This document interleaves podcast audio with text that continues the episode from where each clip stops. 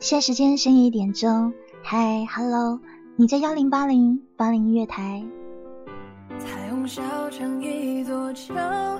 你怀抱温度在烧，暖得像城堡。我的天空像刚刚破晓。你形容我笑的样子很窈窕。我是这档主播黑雨，协同我们的 MP 东东场控了一下。接下来一个小时，我们要说故事喽。一开始听到这首歌来自刘瑞琦的《玩笑》。今天我们要讲的故事名称叫做《你的笑容如繁花》。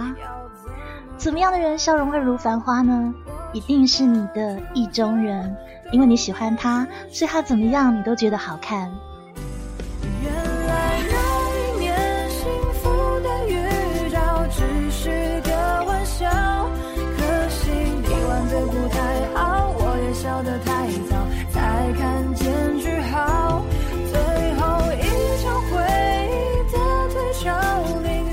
我是台湾高雄人，幺零八年节目二十四小时都是现场节目哦，所以如果说你喜欢的话呢，在我们的直播间随时都有主播陪伴你。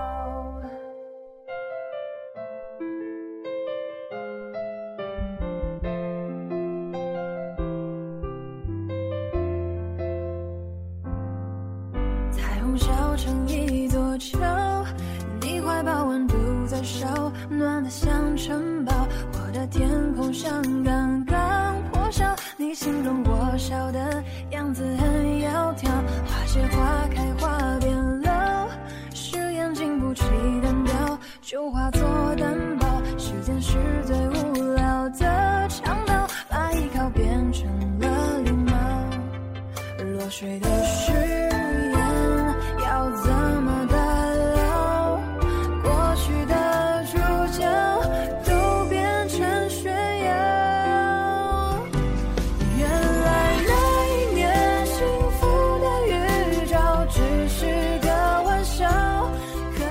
这首歌是刘瑞琦的玩笑。如果说你在八零现场的话呢，想知道歌名，你可以看一下左上角第二麦哦，它就会有歌名告诉你了。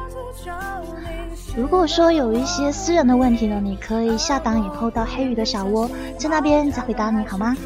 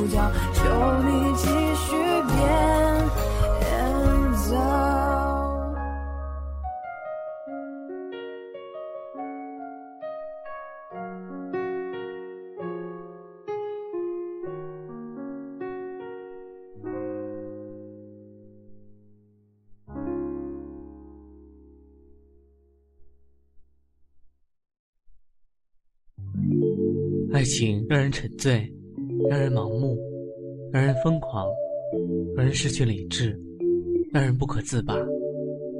到底什么才是爱情的真面目？黑羽的音乐爱情故事，带你聆听恋人的呢喃私语，一起探寻爱情的真实模样。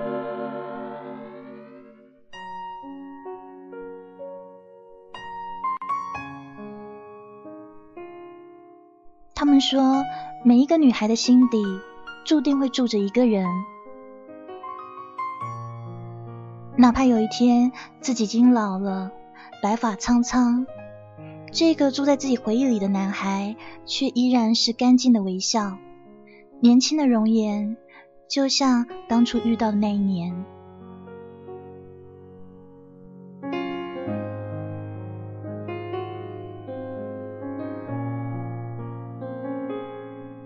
我和顾林不是青梅竹马，不过如果可以选择的话，我想我还是非常乐意从小就认识他，然后在穿开裆裤的季节就跟他有了交情。我想那个时候的他一定会有一双胖胖的小手，一张鼓鼓的小脸，还有淡淡的小眉毛，嘟嘟的小嘴巴。他啊，肯定还会特凶悍、特无耻、特不要脸的抢我的玩具，还有糖果，甚至会对我动武、大打出手。不过，我一定不会跟他抢，我一定会像小尾巴一样，抽着鼻涕跟在他身后。嗯，永远的跟在他身后，那么安静，那么乖。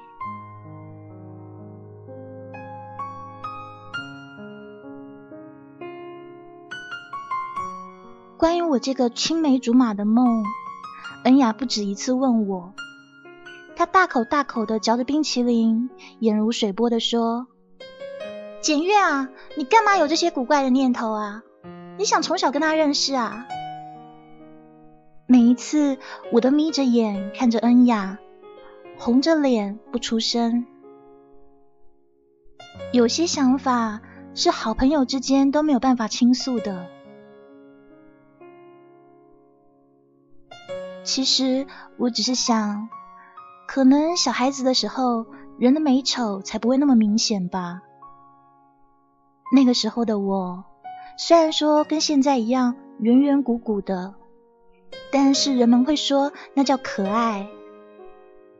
但对进入青春期的少年少女来说，漂亮和不漂亮却是那么的明显。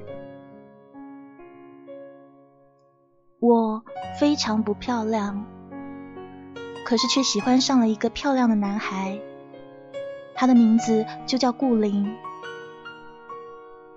所以我那么卑微的幻想，幻想如果我们是青梅竹马的话，那么就算将来顾林喜欢了别的女孩，他永远会记得小时候有一个叫简月的胖小妞，就像一条胖尾巴一样跟在自己身后。如果可以这样就好了。如果可以这样，让他永远记得我，那已足够了。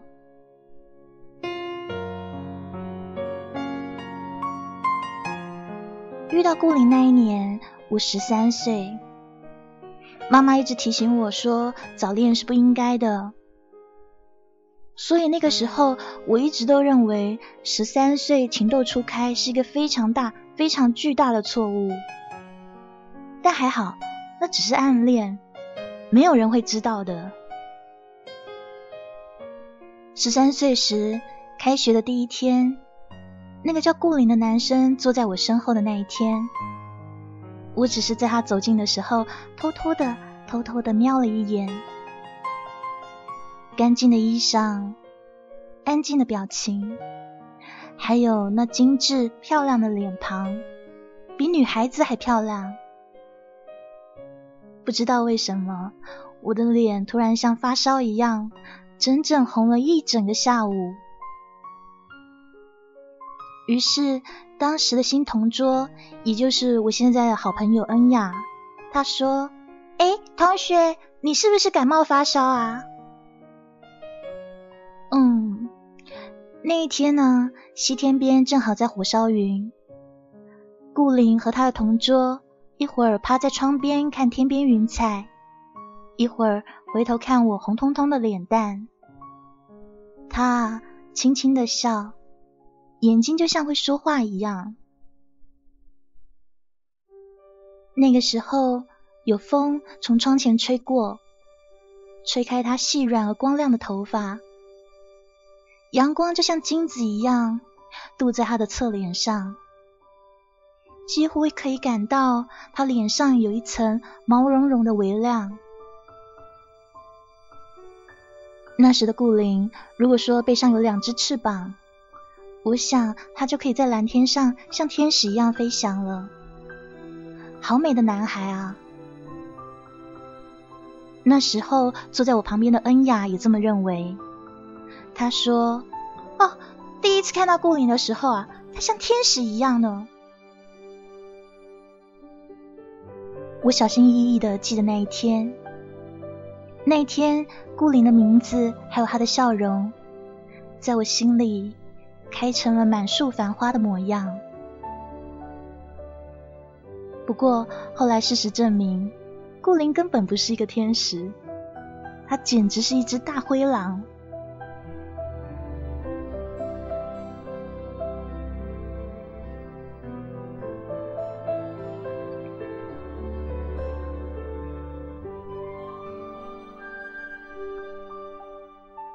初中时代的顾灵啊，他会先用天使的外表放松了我跟恩雅的警惕，然后他就像狼叔叔一样，对着我和恩雅两个小红帽作威作福。中午吃饭的时候，他会跑来抢我还有恩雅饭里面最大的那块肉，然后眉开眼笑的享用。恩雅总是不甘心，抓住他的胳膊拼命的掐，他说。死孩子，谁让你偷本小姐的肉？然后我就在旁边很小心的看着顾灵呲牙咧嘴的样子，我想他一定很疼吧。于是我开始把肉放在饭盒的最上一层，我想希望不要他他不要抢的那么辛苦。嗯，既然你喜欢吃肉，就吃吧。后来，顾林可能觉得我在饭盒里抢肉实在是太没有挑战性了，因为我完全就是让他啊，所以他又开辟了别的新战场。于是后来的每一天中午，我在教室里面慢慢的细嚼慢咽，接下来就会听到顾林被女生们掐的鬼哭狼嚎的叫声。我一面听，眉头轻轻的皱着。但是我准备好要给他抢的肉，却永远的放在饭盒里了。他不再抢我的肉，而顾林一定不知道，初中的三年，我的饭盒里面剩下过好多肉，都是为了要给他的。初中三年里，我是班上一唯一一个没有在顾林的小胳膊上掐过的女生。不过这一点，我想他一定也不记得。之所以说他是狼叔叔，因为他从不信奉男女授受不亲，跟女生打闹起来，像着大观园里面的二少爷，举手投足之间，几乎就是虐待倾向暴露无遗。班上狼叔叔顾灵，每一次被别的女孩掐得鬼哭狼嚎以后，他就会跑来欺压我。为了抢我的日记看，他总是动武。有时候我都怀疑，我的胳膊之所以像今天那么胖，都是他被他捏肿的。恩雅说，绵羊也会有反抗精神的。于是后来的某一天，上课的时候闹得太凶，他捏我，那次捏的好疼，我还是生气了，就把手用力一甩。没有想到手里的铅笔却把他的手背给划出了一个大口子。那一下他疼到了，马上缩回手，眉心皱起来，眼角也低垂。我当场就立刻愣住了，又担心他疼，也怕他生我的气，再也不肯理我了。于是就这样，离上课还剩五分钟的时候，我就立刻从四楼飞奔到一楼。在狂奔过大操场，气喘吁吁的跑到小卖部那边去买创可贴。那个时候的人还很多，我忘记了要留礼貌，忘记了排队，努力的挤了进去以后，终于买到。接下来我又像一只兔子一样，嗯，即使像兔子，也是一只胖兔子，急急忙忙的又跑回四楼。把刚刚买好的创可贴交给他，让他贴上。他愣住了，一脸要哭要哭的表情。他看到我那样冲出教室，还以为我生气了，却没有想到我短短几分钟内就拿了创可贴过来。但是顾灵还是对我简单的笑一笑，没有说什么。那创可贴大大咧咧的贴在手背上。很显然，他并不知道，在这五分钟里，有一个小女孩执着的奔跑，跑过了操场，跑了好远的距离。或许在他看来，这是我跟朋友借的吧。你曾经为你喜欢的人奔跑过吗？为了让你喜欢的人不要在约会地点等太久，为了他的伤口，或者说在大冷天让他吃上不冷掉的小吃，或者是为了让他喝上一杯暖暖的奶茶。只是我想，我这些用心，顾灵永远永远不会知道。二零零四年初三那一年，我就像一只胖兔子，确切的说，就像一只胖小熊一样，曾经为了一枚创可贴而奔跑。它贴在你的手背，但最后会丢失在这世间。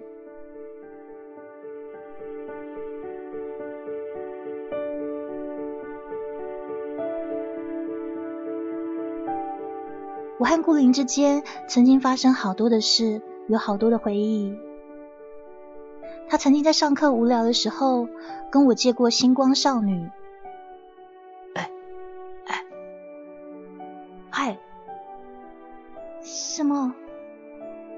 好无聊啊！有没有东西？拿来看看。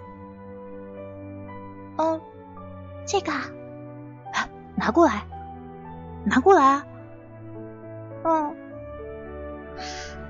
这什么东西啊？写的什么跟什么，难看死了！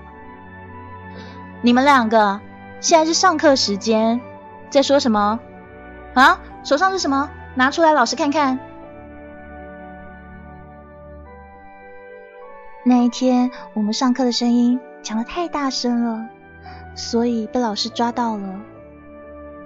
于是顾灵还有我两个人都被罚门口罚站。那一天，有很多人在走廊来来去去，看着我和顾灵窃窃私语。顾灵就对我做鬼脸，大概想逗我开心，不希望我难堪。后来罚站完回到教室的时候，恩雅说：“哎，从门口望出去啊，你和顾林就好像小王子带着他的宠物小熊一样。”恩雅这样说话，其实我不生气。本来我就胖胖的嘛，像小熊就像小熊啊。虽然说不是一个美少女能骄傲的站在他身边，但起码也是在他身边嘛。我的名字叫简月，顾灵呢都油腔滑调的叫我简小月。恩雅就会说：“哎呀，王子的宠物都有名字了，简小月。”就这样。在初中，所有人都说顾灵是王子，而我不漂亮、不高挑、胖乎乎、圆滚滚的简月就是王子的宠物。王子的宠物很乖、很安静、很胆小。我想初中三年大概是王子生活最无聊、最乏味的三年，因为将来的生活对他来说会更精彩。会有更多的幸福，还有欢乐。但对于宠物简小月来说，初中三年的时光也是她最难忘的时光。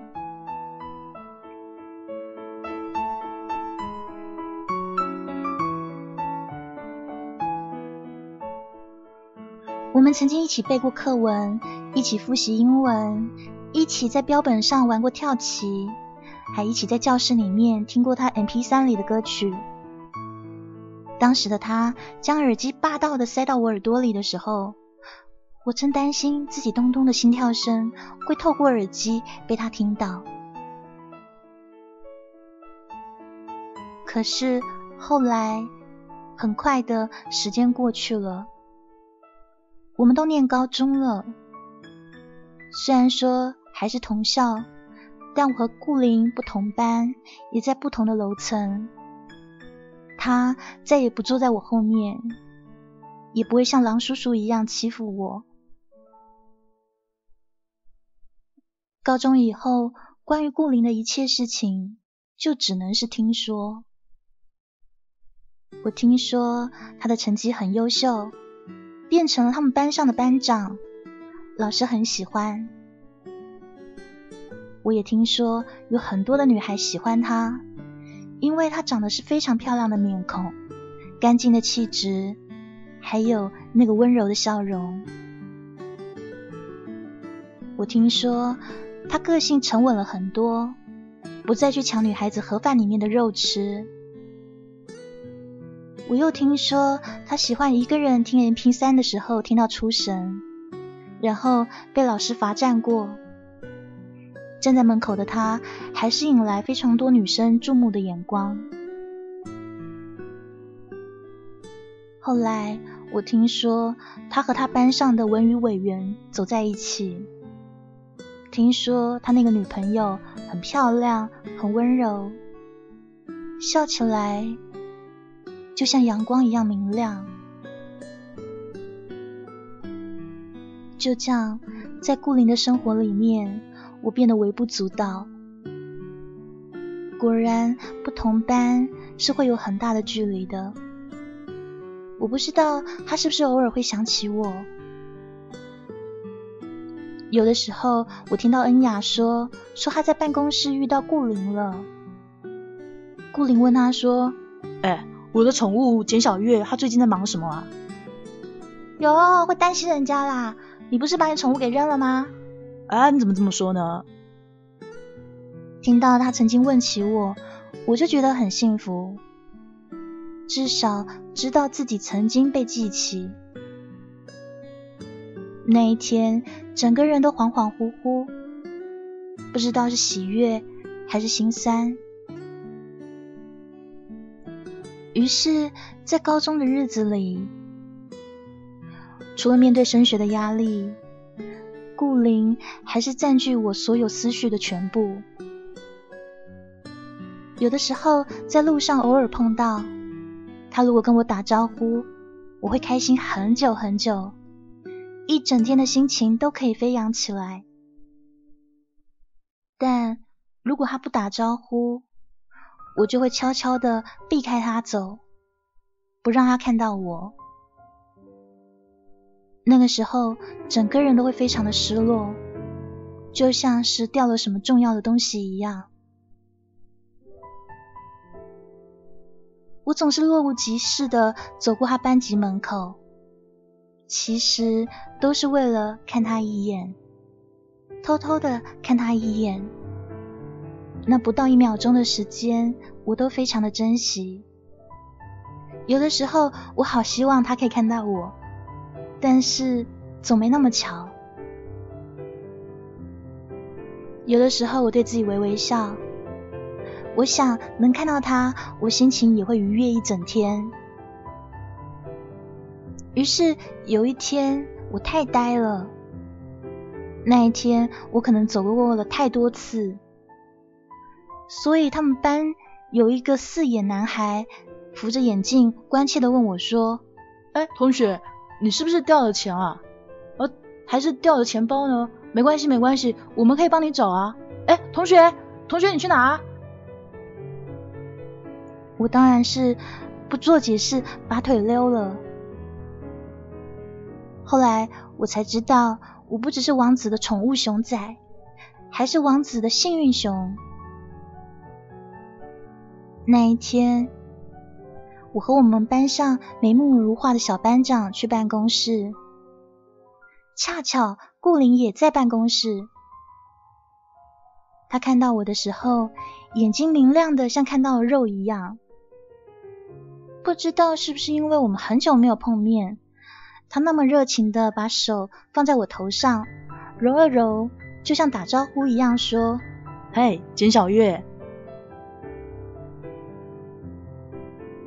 其实那一刻，他并不知道，不知道我的心里面是多么的慌乱，还有幸福。那一刻，我的眼泪都快要掉出来了，但是他还是一样嬉皮笑脸的表情。你一笑，云淡风轻，与我心兵荒马乱。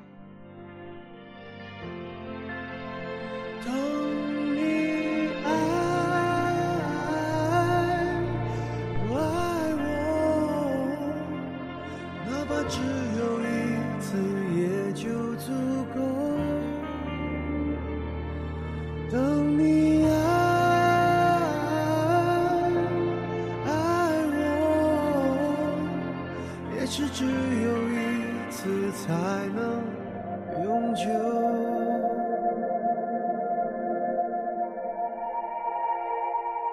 可能是我感觉出了错，或许是我要的太多，是否每个人都会像我？听到歌曲来自陈奕迅的《等你爱我》，但是有的时候是等不到的哦。一点二十六分，你在幺零八零八零音乐台，我是这档主播黑雨。今天我们讲的故事名称叫做《你的笑容如繁花》。爱我，哪怕只有一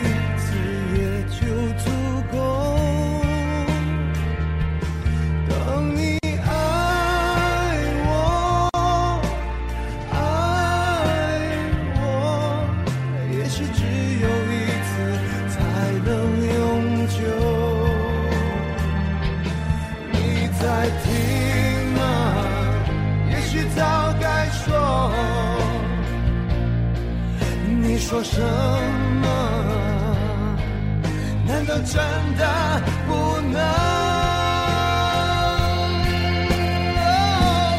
等你爱我？爱我，哪怕只有一次，也就足够。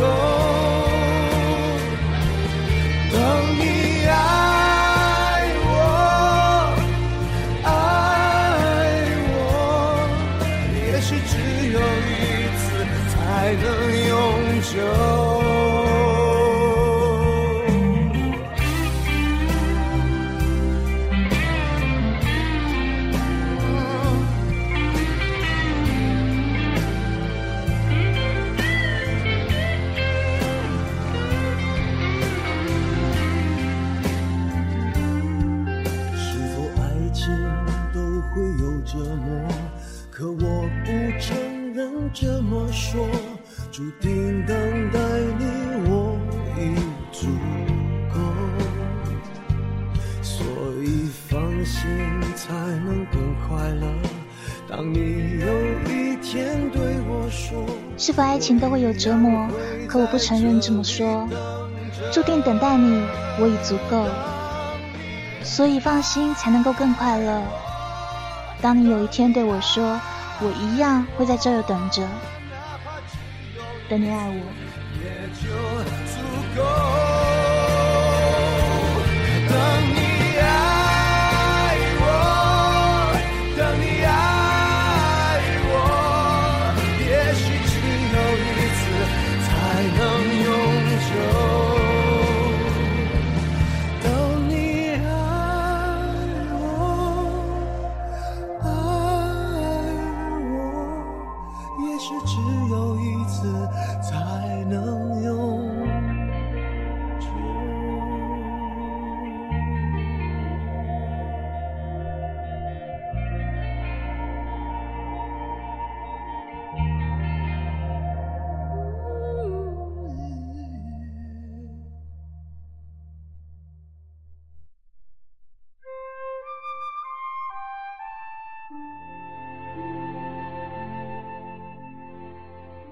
初中一年级，我爱上了一个笑容如繁花的少年，但我是一个丑女孩，而且胖胖的，这少年是不会喜欢我的。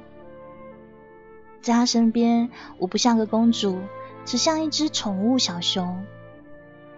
但这样也好，起码在他身边。升上高中。交集更少，但有一天，他突然对我非常的热情。那个时候，我的心里完全是兵荒马乱，心肝扑通扑通的跳，几乎要跳出了胸膛。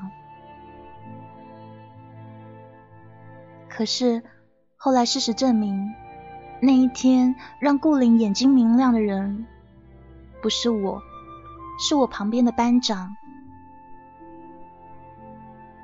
于是不久之后，顾林重新出现在我高中生活里。虽然说在不同层楼，但他一直往我们班上跑，因为他和我们班班长在谈恋爱。恩雅常常指着他们两个人跟我说：“听顾林说，简月你是红娘啊。”每一次他这样说的时候。我就笑，然后继续背着金色的古文，低下头不说话。我希望那个人开心，我希望他幸福，可是我却没有办法说服自己不去难过，心好像被放进了绞肉机里面一样，很疼很疼，却不敢哭出声音。每一次顾林来我们班上的时候，原本我该是多么开心啊！但是他不是来找我的，他要见的是班长。虽然说我很希望他幸福快乐，但是看到他们两个在一起那么甜蜜的样子，我还是会很难过。所以每一次他来的时候，我都趴在桌上假装睡着。我觉得我这样做真是太聪明了。然后我就听到顾林大声的问说：“哎，简小月最近怎么学习那么用功啊？趴在桌上一直睡睡睡，怎么整天都在睡啊？”放学的时候，顾林会来接班长。那个时候我就快点收好书包，转身走开。可是有的时候等恩雅，有的时候有些事情。有的时候我动作太慢，于是又遇到他了。那我就会笑一下，然后尽快走开。我认为我是一个把心事藏得很深的人，但是因为这样，恩雅也发现我在想什么了。恩雅是我的好朋友，但一直到我们认识的第四年。他才发现我喜欢顾林的事情。我想他是永远不会骗我的人。恩雅说：“王子永远注定跟公主在一起的。小月，他会记得小宠物小花草，会记得小狐狸陪伴他的日子。可是那不是爱情哎，小月，你要不要醒醒啊？”后来，我开始对着镜子学习微笑，学习自己不要再跟自己闹别扭，不要再跟顾林闹别扭。我努力的想要笑出来。我看着镜子，心想：这样的笑容够不够？够不够让你很安心，很安心的去幸福呢？我看过很多小说，故事里面的主角纤细美丽。而我这样子不出众，甚至外貌不好的女孩，好像永远都在故事之外。我也有喜欢的歌，喜欢的人，也有爱我的父母，关心我的朋友。我不知道有没有和我一样躲在哪个男孩背后的女孩，永远偷偷的远望，永远没有办法开口表白，没有办法说出她的爱情。年少的感情总是发生的很简单，于是不知道原来要忘记居然是这么的难。顾林就像在我的生命里面潜伏了一样，不断的绵延。我原本以为我可以很快很快的忘记他，这么简单的事情，但是最后才知道太难。于是我还是在梦里会梦到他。我梦到他牵我的手那么羞涩啊那么温暖而卑微的幸福啊。在梦中原来也会有眼泪流过。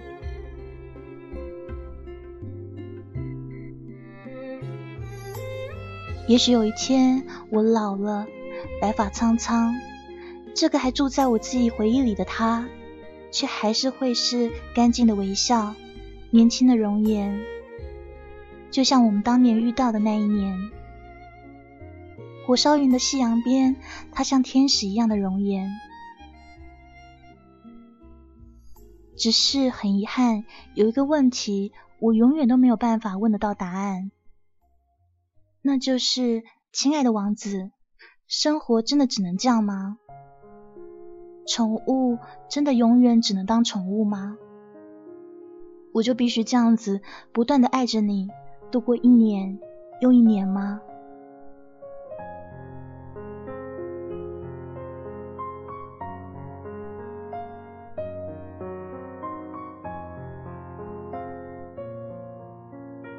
后来，时间又将匆匆的飞走。这六年来，顾林在我心里面扎了根，赶不走，他的影子也淡不了。高中毕业以后，他考上了城里的大学，而他的女朋友，也就是我们班聪明的班长，考上了上海的学校。我很幸运的跟他同校。也许是因为高中三年我都跟班长同班吧，所以到了上海以后，顾林还常常跟我联络，QQ 啊，或打电话给我，时不时的探听起他远在上海的女朋友最近几天过得如何。他还好吗？学业学业怎么样啊？哎，小月，你说是不是有别的男生在追她呢？对了，最近天气冷了，如果说他穿的不够的话，你记得提醒他。其实就算在同一所学校里面，也不见得有往来的，因为学校这么大，里面的学生成千上万，学的又是不同的专业。说实话，要遇到班长可真不容易，特别是高中三年，我跟班长其实也没什么交情。因为他和顾林的事情，我甚至后来是经常躲着他的。但是顾林不放心，所以我想，只要顾林想知道，我就硬起头皮去接近班长吧。于是我变成了班长的新闺蜜，也从顾林的宠物晋升为他安排在女朋友身边的情报员。后来，像哪个男生又跟班长告白？班长今天跟我去哪里喝茶？班长最近感冒了，嗓子有点哑。这些零零星星琐碎的小事，变成我跟顾林唯一的共同话题。十一月了，炎炎的寒冬，顾林从不问我我的身体是不是好，会不会冷，学校有没有人欺负我。还适应吗？成绩如何？我什么时候回老家？他注意的人，永远只有那个女孩，不是我。其实虽然注视着他好些年，但我真搞不懂他。他跟班长还是男女朋友，虽然说两个人分隔两地，但班长并没有刚要跟他分手啊。他们两个人还常常通电话的，已经是王子般存在的他，为什么会这么没有安全感呢？为什么对自己那么没有信心呢？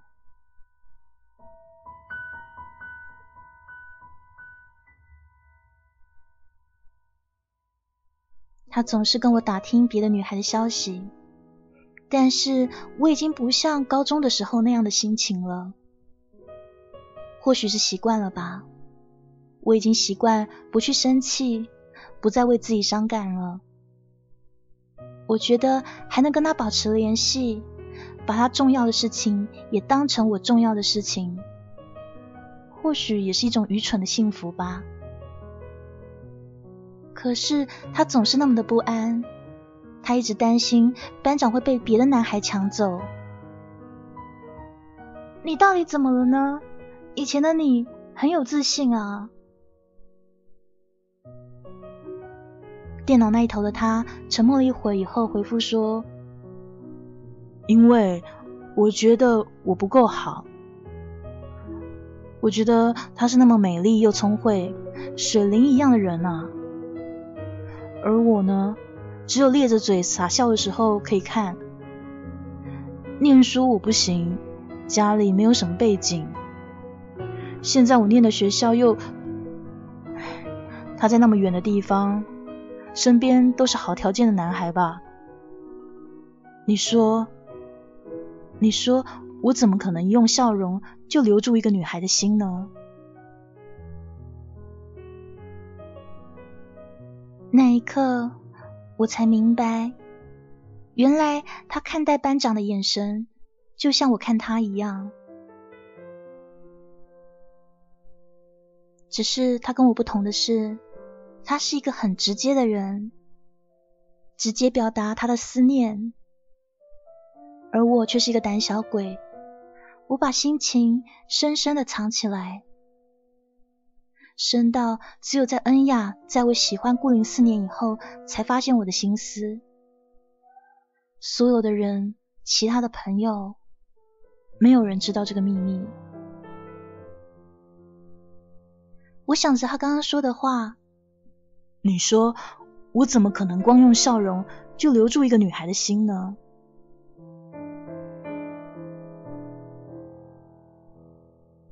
你不知道的是，七年前，在看到你的那一瞬间，你就已经用笑容困住我了。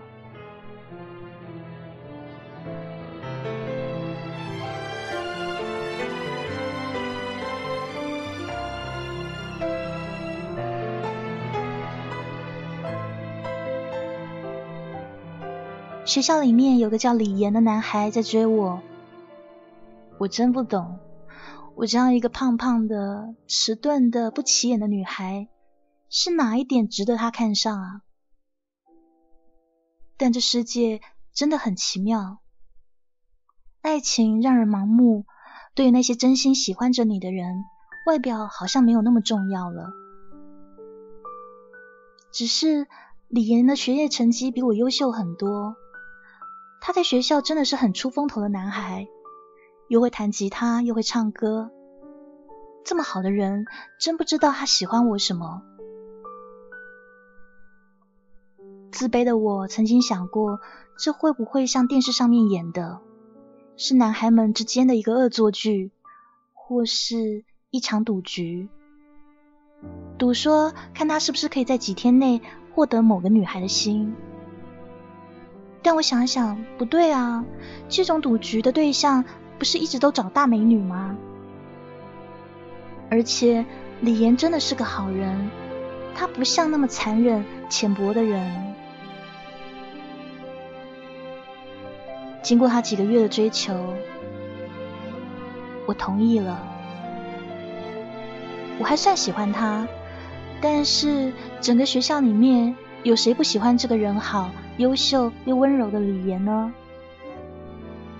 我虽然答应当他的女朋友，心里却很明白，知道这不是爱情。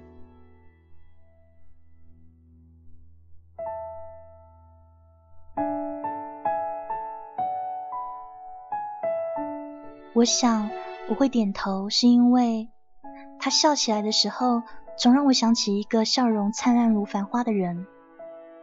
想起那一个我暗恋了很多年，却永远都得不到的人。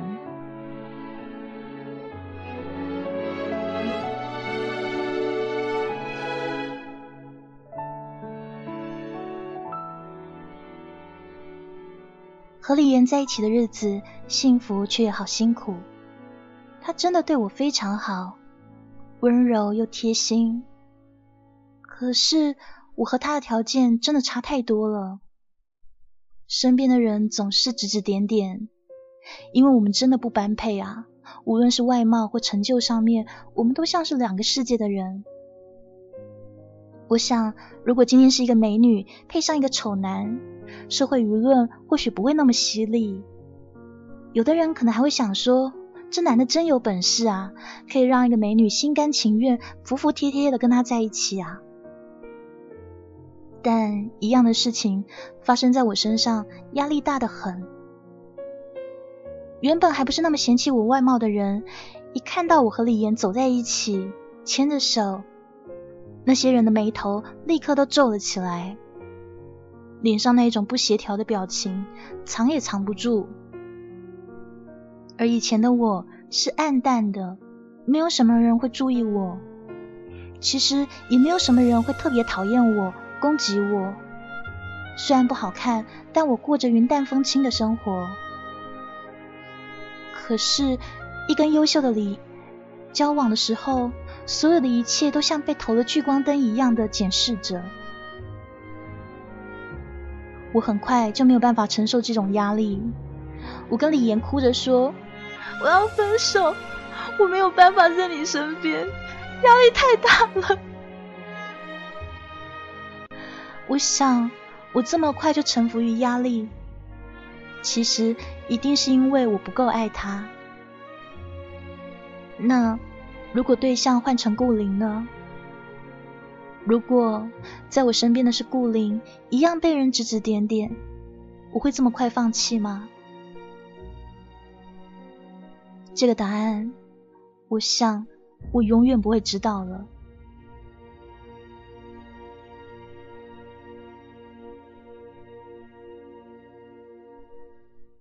班长本来就是一个比较有母爱的女生，加上李岩跟我交往的时候和他熟悉了不少，于是很奇怪的事情发生了。伤心的李岩很快的跟班长走在了一起，说来也好笑，我又无意间成为了李岩还有班长的媒人。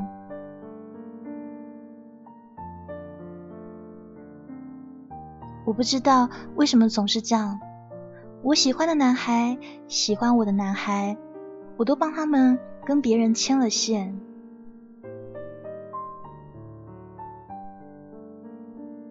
那天夜里，顾林喝醉了，他喝得很醉很醉。他打电话给我，我从电话里可以听出他真的非常非常的伤心。认识了七年，他从来没有像这样过。喝酒，我印象里面的顾灵是从不喝酒的人啊。顾灵在电话那一头，一面继续喝着酒，一面醉醺醺的说：“小月，他说要分手啊，他说他在上海有喜欢的人，我就知道。”我知道这一天还是会来，你看嘛，简小月，就你说我好，你要我相信我自己。你看，你看现在，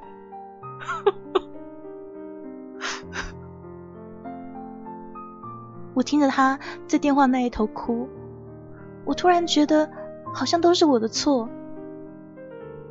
如果说我不要劝他要对自己有信心，如果我能抵抗得住那些人说三道四，还有指指点点不跟李岩分手的话，今天晚上的他应该还是可以幸福入眠的，就像平常那些日子一样，而不是像现在醉醺醺的又那么伤心。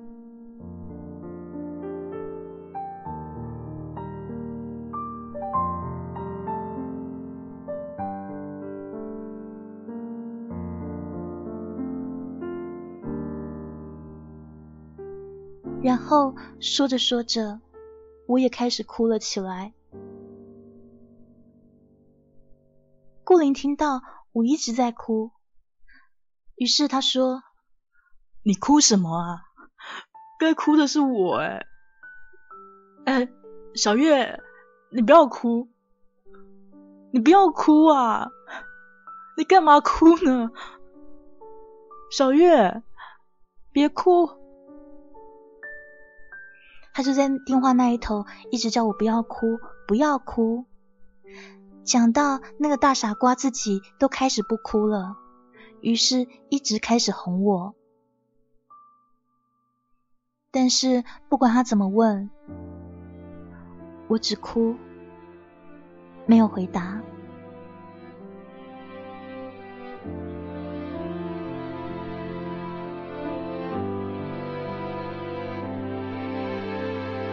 很久很久以后，顾里那一头没了声音，我发现好像不太对劲。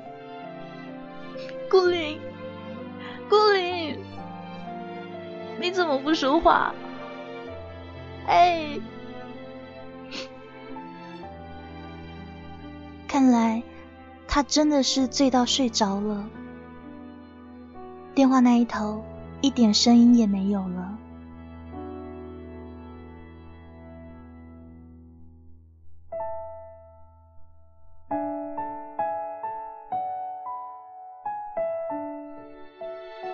我停止了哭泣，但是我不想挂上手机。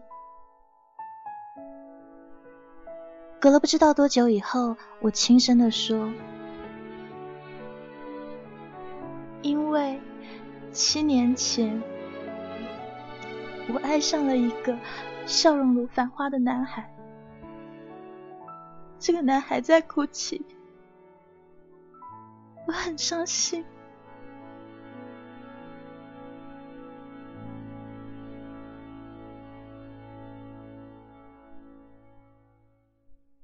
顾林的精神很好，他不像前天晚上那么伤心了。我觉得有点奇怪，不知道发生了什么好事，但总觉得他跟昨天差别好大。是想开了吗？如果是，那就好了。可是那么伤心的事，怎么可能那么快想开呢？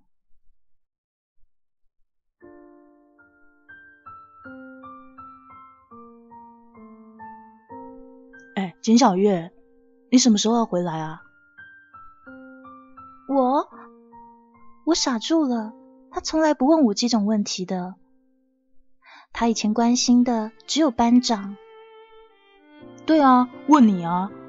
哎，要过年了，今年早点回来吧，我们好久没见面了。嗯，好啊。你有想要什么东西吗？我买了，给你带过去哦。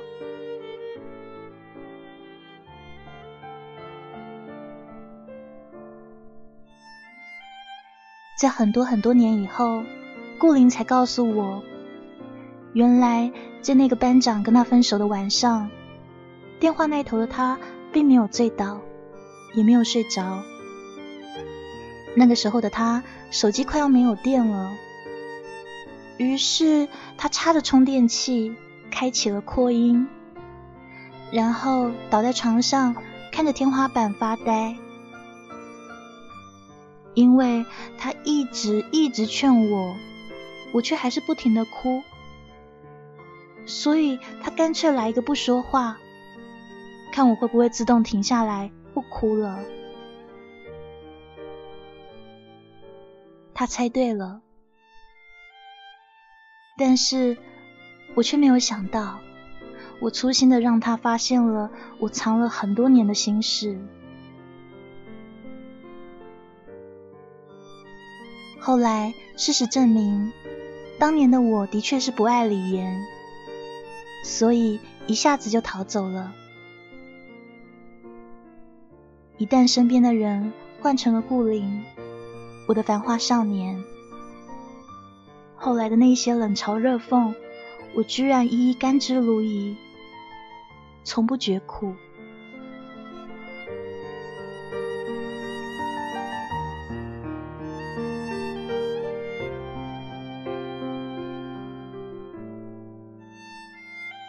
这是我们今天讲给大家的故事。你的笑容如繁花，黑羽做了一些改编，应该说整个后段全部都是我改编的。希望今天的故事你们还喜欢。那我觉得年少的时候有一个心爱的人是很美好的回忆，无论说结局呢，你能不能跟他走在一起，或者说你是太自卑，或者说你觉得你的条件不够好，我觉得那些都不重要，重要的是曾经在年轻的时候你爱过，有一个人曾经是那么的重要的占据了你所有的思绪，而那一个人可能就像作者说的吧，或许在很多年以后，你白发苍苍的时候，垂垂老矣的时候，你心目中的那个人还是一样的笑容，一样的年轻，一样的容颜。好的，时间一点五十六分，黑鱼要跟大家说晚安喽。那今天的这个故事我很喜欢。如果说你也喜欢听故事的话呢，在我们中间视频的右下角有一个直播时通知我，可以勾起来，这样黑鱼上档的时候系统就会通知你了。幺零八零的节目呢都非常精彩，二十四小时都是现场。如果你还睡不着的话呢，待会儿可以到黑鱼的小窝坐一坐，黑鱼的小窝就在左边的。主播的粉丝小窝里面，里面有一间叫黑鱼。然后呢，你也可以在我们的直播间继续听下一档节目，都是可以的。这边都有很多主播随时在陪伴你哦。那谢谢今天我们的场控黎夏、M P、东东，还有现场所有送花花礼物、月票以及聆听的朋友们，晚安了，祝好梦，Good night。